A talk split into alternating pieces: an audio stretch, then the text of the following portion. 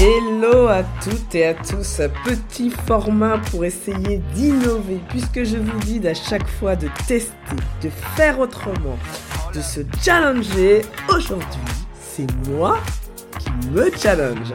Alors comment ça En faisant un format ultra court sur un sujet, un sujet, parfois même un mot et inspirant que j'ai envie de parler dessus parce que voilà, il s'est passé quelque chose dans la semaine pour moi ou pour mes clients et j'ai absolument envie de partager ça avec vous. Donc voilà, aujourd'hui, le premier mot dans ce nouveau format est le courage managérial, mes amis. Donc on va essayer pendant juste 5 minutes, je vais essayer de booster votre courage pour que si vous êtes en train de douter en ce moment, que vous êtes en train de vous dire est-ce que j'y vais, j'y vais pas, je prends la décision, j'y vais pas, est-ce que j'ose aller lui dire ça ou pas Si vous avez ce doute à l'instant où vous écoutez ce podcast, j'espère qu'à la fin de ces 5 minutes, vous n'aurez plus de doute.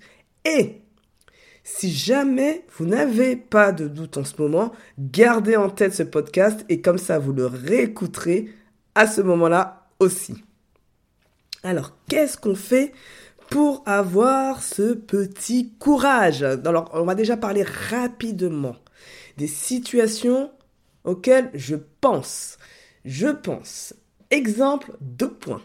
Quand par exemple vous devez aller dire quelque chose plutôt négatif, donc ça peut être un feedback, une, quelque chose sur un rappel d'une règle, ça peut être peu importe. Vous avez quelque chose de pas très agréable à dire à un collaborateur de votre équipe ou un père d'ailleurs, auquel cas vous n'êtes pas très à l'aise et donc la peur vous gagne et vous vous dites est-ce que c'est bien raisonnable d'aller dire ça, que ça va faire un petit peu la merde et que ceci et que cela.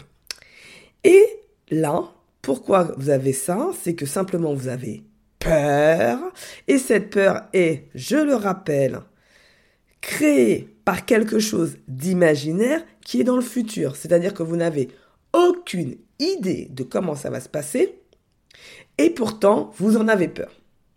Donc là, votre cerveau, il vous fait un petit peu de... Il essaye de, de vous dire non, non, on n'y va pas. Et donc vous arrivez avec beaucoup, mais beaucoup d'imagination et plein de bonne volonté à ne pas y aller, tout simplement en vous trouvant de belles excuses. Donc, on va commencer déjà à se dire, ok, j'ai peur, et c'est ok d'avoir peur, parce que tout le monde a peur, et chacun a ses peurs en fonction de son vécu, mais nous avons des peurs.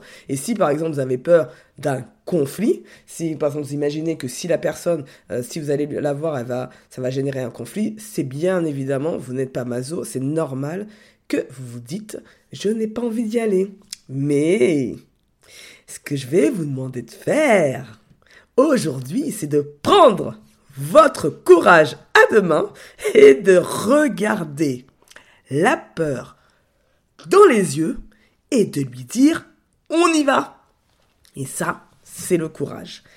Alors, en revanche, ce qui va se passer, c'est qu'il y a un petit truc quand même qu'il faut que je vous que je vous livre parce que sinon ce serait un peu trop facile, c'est que vous devez accepter de ne pas être aimé. Puisque, parce que probablement, et encore nous n'en savons rien puisque nous n'y sommes pas, probablement la personne va vous tirer un peu la tronche pendant quelques jours parce que vous lui avez dit quelque chose qui ne lui a pas plu. Donc, prenez le risque. J'ai envie de dire, si vous faites bien et que vous avez bien écouté tous mes sujets de communication, comment on fait une demande, comment on fait un feedback, comment on fait un feedback négatif, tout ça, en principe ça devrait plutôt bien se passer, mais imaginons que ça se passe mal, vous devez accepter qu'on vous tire la tronche, que cette situation vous met un petit peu inconfortable, mais sachez une chose, la bonne nouvelle, c'est que ça ne dure jamais vraiment longtemps. Bien évidemment, vous allez me parler des exceptions. Oui, ça m'est arrivé que ça dure je sais pas combien de semaines. Ok, d'accord. Mais la plupart, si 99% des fois, ça se passe bien après, on peut se dire que la peur, elle est quand même un petit peu exagérée par rapport à la situation.